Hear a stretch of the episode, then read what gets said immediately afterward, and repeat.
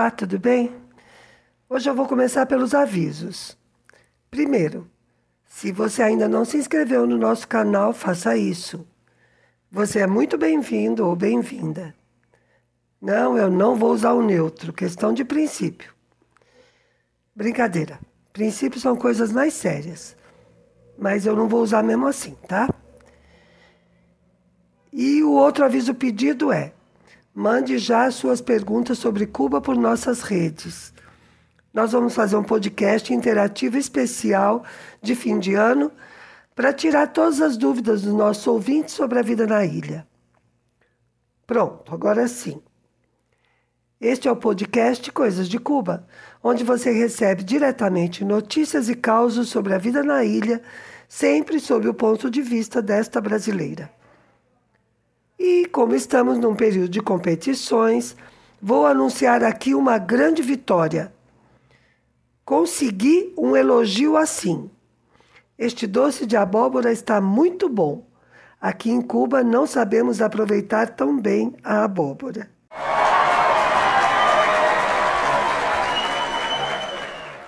Na verdade, o que ele disse foi: Este dulce de calabaça está muito fino. Aqui em Cuba não sabemos aproveitar também a calabaça como os dedos.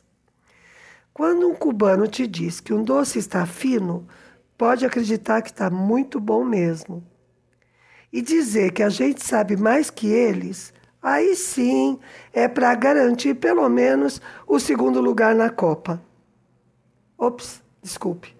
Ai, falei como se nem fosse nada, né? Você sofreu muito com a desclassificação? Eu vou ser sincera. Eu gosto bastante de futebol e sou corintiana até debaixo d'água, como dizia um cara quando ganhamos o campeonato de 77. Naquela noite eu estava com a mão enfaixada por causa das queimaduras das bombas da polícia na invasão da PUC. Mas mesmo assim eu fui ver o jogo. Final de campeonato. Fazia 23 anos que o Corinthians não vencia um paulista. O jogo foi fantástico. Voltei para casa toda emocionada. Quando eu cheguei, a minha mãe, que foi a corintiana mais fanática que eu conheci na vida, disse que tinha saído para festejar na rua e que tinha esse cara, já totalmente bêbado, gritando: Corintiano! Corintiano está debaixo d'água! Daí virou nosso bordão familiar. Corintiano até debaixo d'água. Então, eu gosto de futebol, mas não pela televisão. Minha questão é que as câmeras só seguem a bola e futebol é muito mais. Eu gosto de ir ao estádio para poder ver tudo o que está acontecendo em campo e principalmente para sentir a energia da torcida. Mas da Copa, especialmente, eu não gosto. Peguei ojeriza desde. Você pensou que eu ia dizer o 7 a 1 né? Mas não. Na verdade, eu peguei ojeriza a Copa muito antes. Eu deixei de gostar da Copa bem novinha, lá em 1970. Nunca consegui dissociar os jogos da seleção do que aconteceu durante a ditadura militar. Aquela foto do Médici continua atravessada na minha garganta. Dentro de mim essas coisas estão juntas. Mas eu não torço contra o Brasil, tá? Eu só passo longe da Copa. Aqui puseram todos os jogos ao vivo em TV aberta. Gastaram um dinheirão com isso, porque os cubanos adoram futebol. E além disso, torcem bastante pelo Brasil. Então, no dia em que a seleção perdeu para a Croácia, eu estava numa festa de fim de ano do meu trabalho. A gente estava num restaurante que eles chamam de ranchon, que é como um rancho mesmo. Uma dessas construções assim bem grandes, aberta, só com cobertura, sabe, com telhado, que funciona dentro de um espaço de lazer. Então tinha uma TV ligada lá num canto e boa parte da festa estava concentrada diante do jogo. Quando o jogo terminou, a festa inteira olhou para mim, que eu era a única brasileira presente. E eu estava conversando com uma amiga, nem percebi o que estava acontecendo.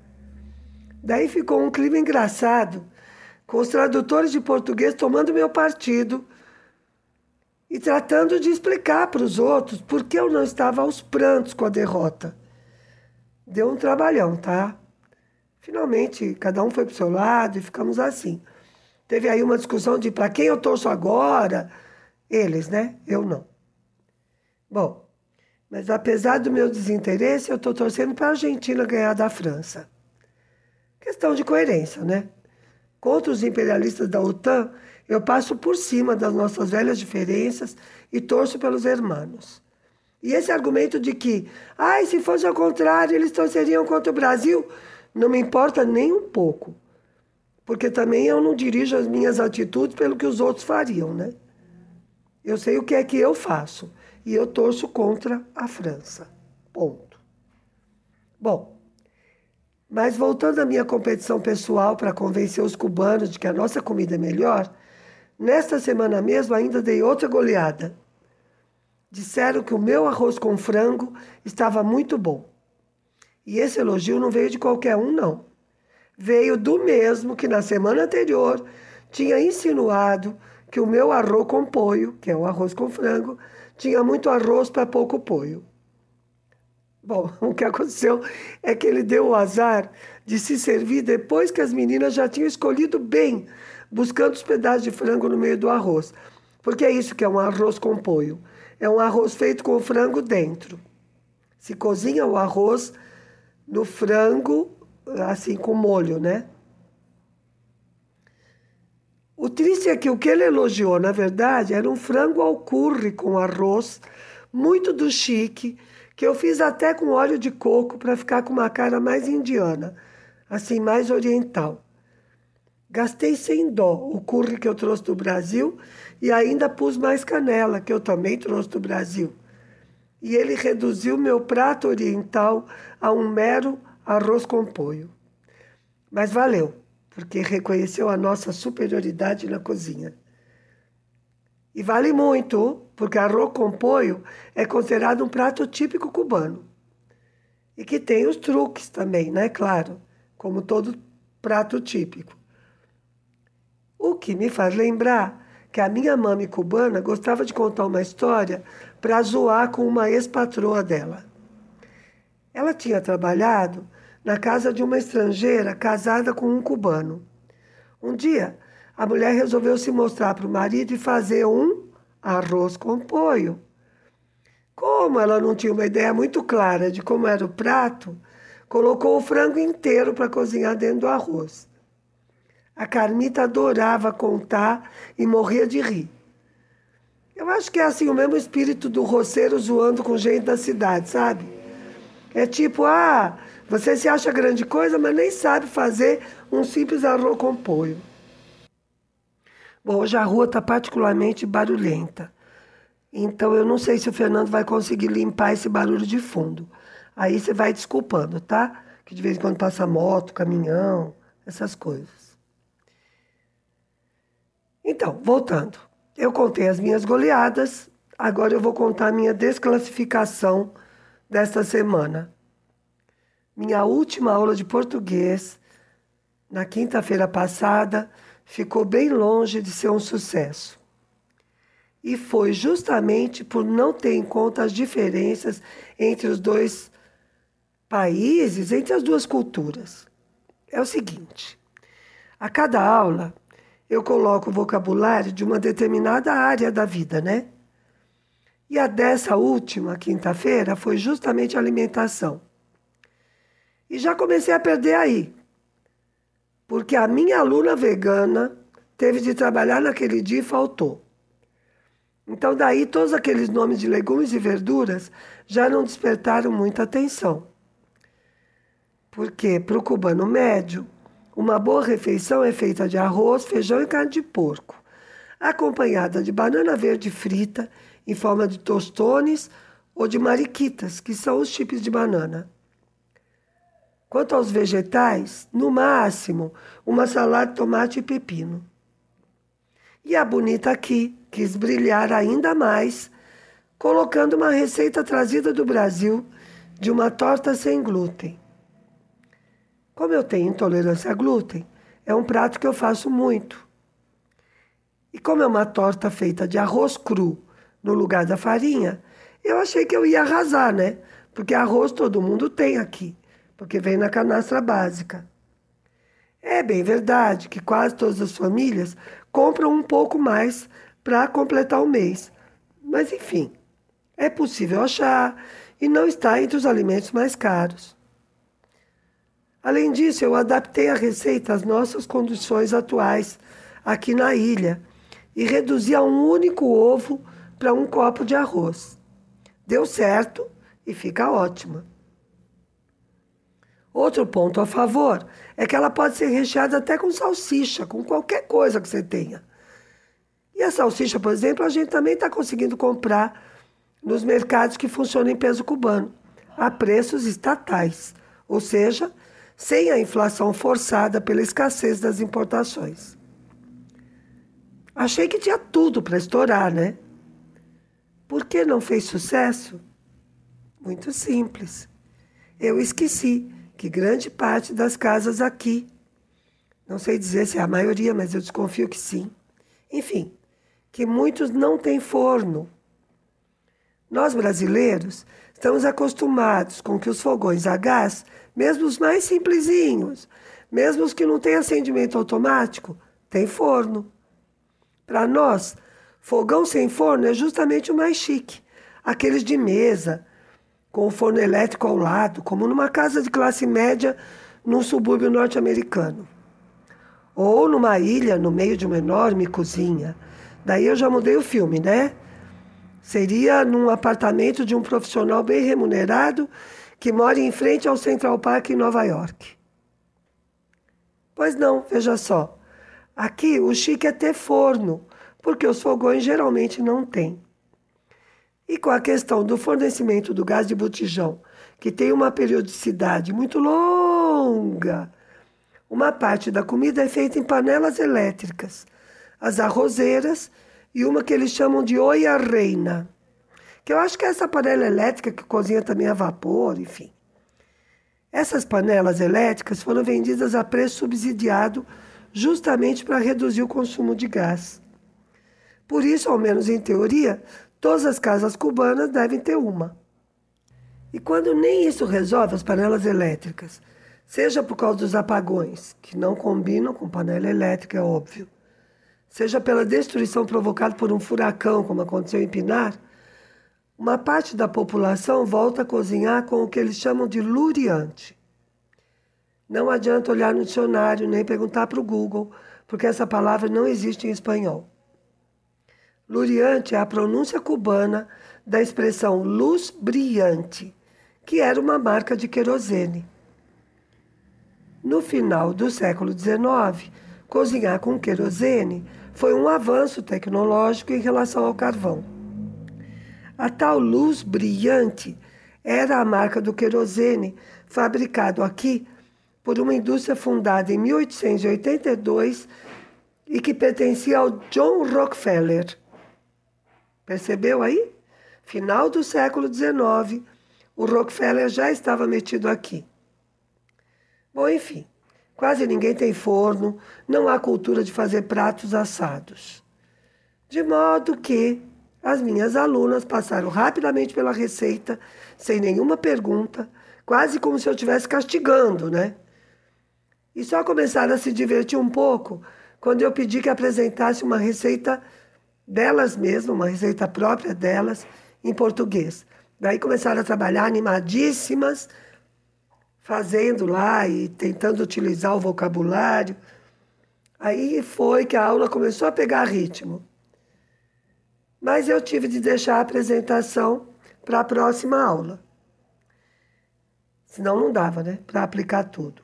E como desgraça pouco é bobagem, eu consegui cometer outro erro na mesma aula.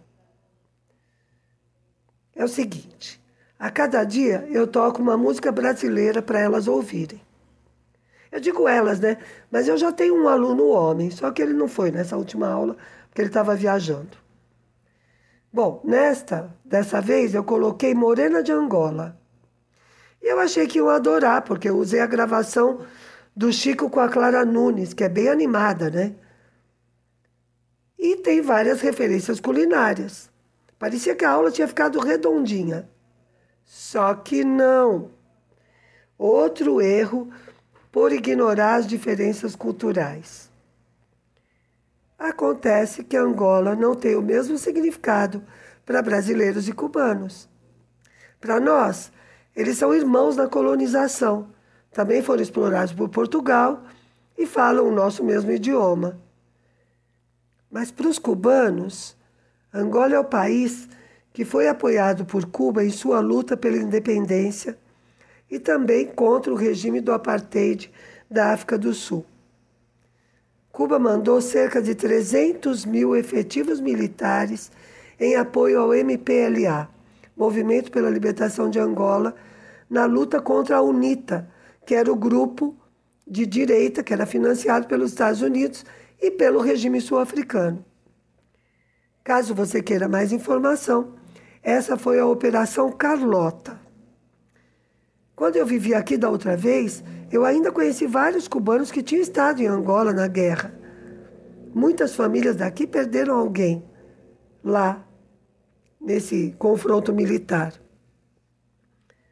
E eu sei que isso é menos que um resumo do que aconteceu, tá?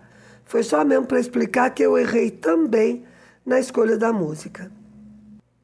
Bom, mas como eu sou coach de mim mesma, já estou mudando o planejamento das últimas aulas do curso, porque só faltam cinco para terminar, e vou botar todo mundo para falar em português. Já estou pensando aqui nos, nos exercícios com o vocabulário que eu já dei.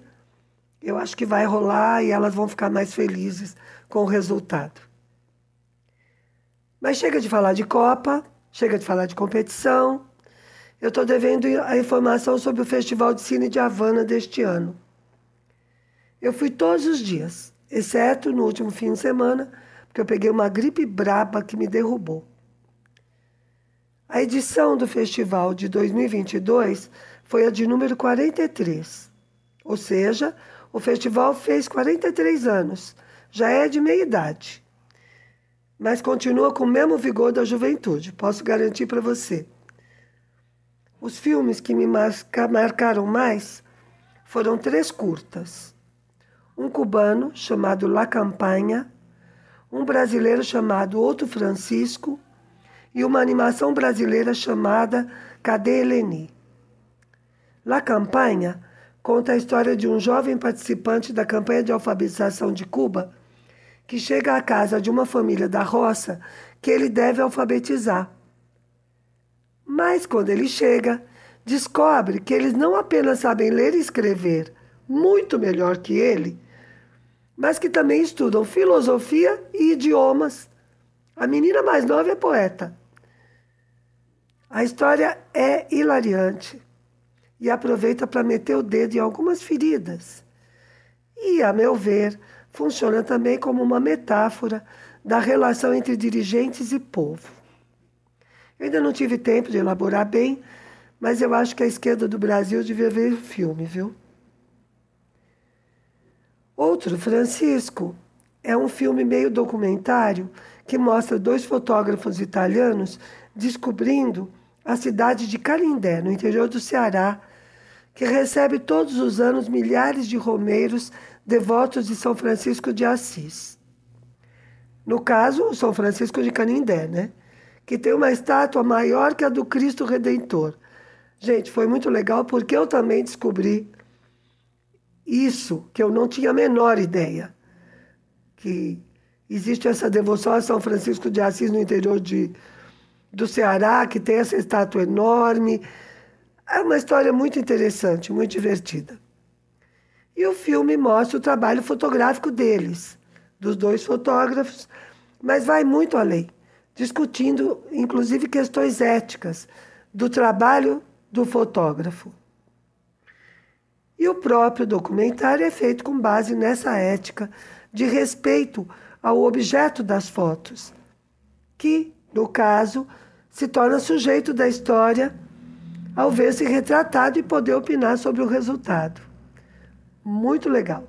Tudo feito com muita beleza, muita delicadeza Gostei demais. Se você puder ver, eu recomendo. Mas cadê Eleni? recebe o meu prêmio máximo. Se você não viu, veja. É uma animação toda feita de forma artesanal. Tudo, tudo, tudo feito à mão. Levaram sete anos para terminar. E conta a história de Eleni Ramos, uma das nossas desaparecidas do período da ditadura. A contação da história se apoia em algumas entrevistas de gente que a conheceu. E o resultado ficou incrível. Eu não sabia se me maravilhava com a narração ou se chorava pelos nossos mortos. Fiz os dois. Esse filme me desordenou completamente. Minha sorte foi que a Babi estava comigo e me apoiou. Ela me disse: Eu sei, mãe, é o que você me contou que eles faziam. Eu acho que o momento atual mostra a urgência de contar e discutir a nossa história recente. Esse filme, Cadê Eleni, pode ser usado para isso, em rodas de conversa, aulas de história, reuniões de condomínio. Hum, não, condomínio talvez não. Bom, dos longas brasileiros, eu vi Regra 34, Carro Rei e Mato Seco em Chamas. A diretora de Regra 34 felizmente apresentou o filme e explicou o título.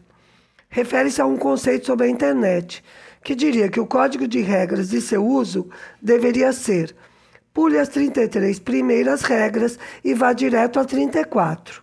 E a 34 diria não há regras. Sabendo isso, fica mais fácil entender o filme. A Babi adorou e, na verdade, rolou inclusive um clima meio engraçado entre nós. Foi o primeiro filme do festival que nós fomos ver. E ele começa com a personagem principal fazendo sexo virtual em um grupo. Na verdade, não sexo virtual. Ela está se expondo a um público que paga com pontos. Assim, logo a primeira cena, eu dei uma gelada. Ela percebeu e me perguntou: Mãe, você quer que eu saia? Aí eu respirei fundo e disse: Não, você resolve se você quer ver. E ficamos. E foi legal. Deu a oportunidade de conversar depois sobre sadomasoquismo, manipulação nas relações, sobre exploração do corpo da mulher, enfim. Mas foi uma prova, viu? Uma prova dura. Carro Rei é uma ficção científica, acho.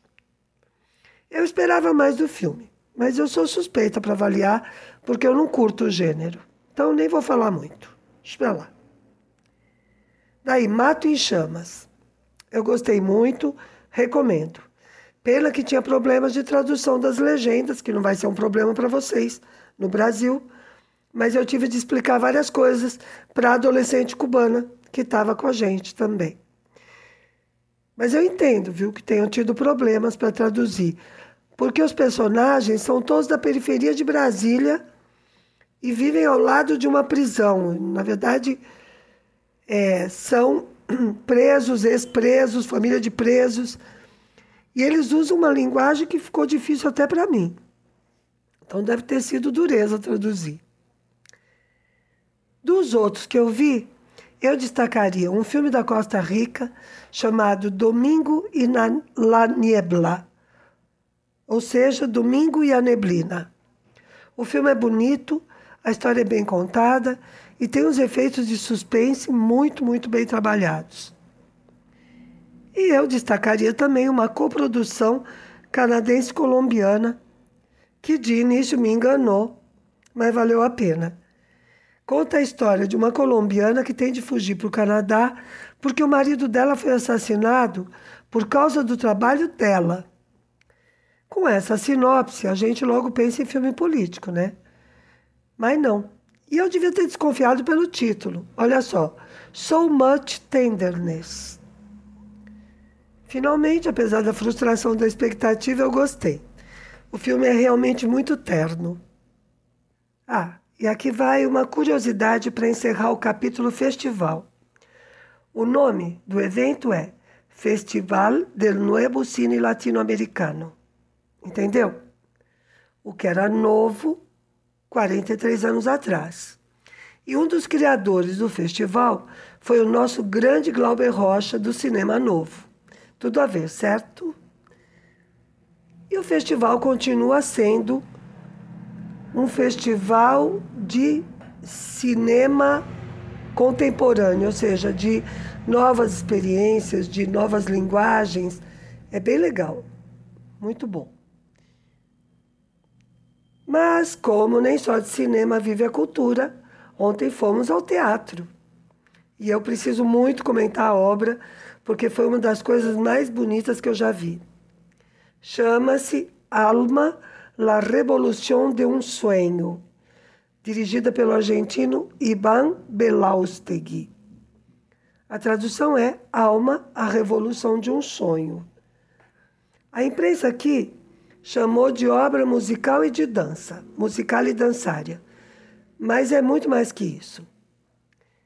Participam da montagem dançarinos de três companhias: a Acosta Dança, o Ballet Nacional de Cuba e o Grupo Revolution, que são com linguagens diferentes, né? com estilos diferentes. Então, só aí já dá uma ideia de que é uma só na parte dançária já é uma fusão de três estilos diferentes.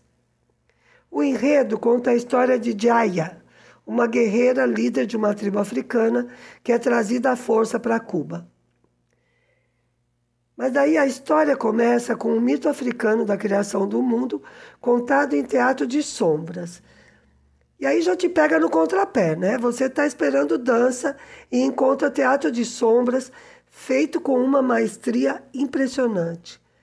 Sacode a expectativa e te encanta logo de cara. Além disso, durante o espetáculo, eles usam também, por exemplo, a acrobacia aérea. Vai vendo. A música é com uma cantora maravilhosa que tanto canta em Yorubá como em espanhol. Uma voz possante e a presença dela no palco impressiona, assim. Porque ela não é só a voz, né? Ela participa da, da história. Ela interage também com os dançarinos. E a história chega até os dias de hoje, passando por vários estilos musicais e de dança. Tem mambo, tem rumba, até rock tem. Bom, a ideia deles é viajar para o exterior. Então, se você tiver oportunidade, não deixe escapar Alma la Revolução de um Sonho. Vale muito, muito, muito a pena ver. Eu acho que logo eles vão colocar uns trechinhos no YouTube, viu? Procure, é legal, é legal, vale muito a pena. E acho que tá bom por hoje, né? Ah, eu esqueci de dizer. Ontem eu fui ao teatro como presente de aniversário meu.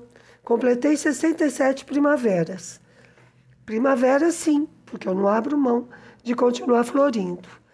Eu estou com vários projetos novos para a vida e depois eu vou contando pouco a pouco. Então vamos terminar lembrando você de mandar as perguntas sobre Cuba para nós. E como estamos também no aniversário de 50 anos da Nueva Trova, vai um clássico. De Holanda, com Pablo Milanese e Tico Buarque. Uma gravação histórica de 1983. Já lá se vão 40 anos. E desculpe que eu sei que eu misturo um pouco a pronúncia de espanhol e português. É isso, fiquem com essa gravação linda, histórica, uma gravação que é uma raridade. Tchau.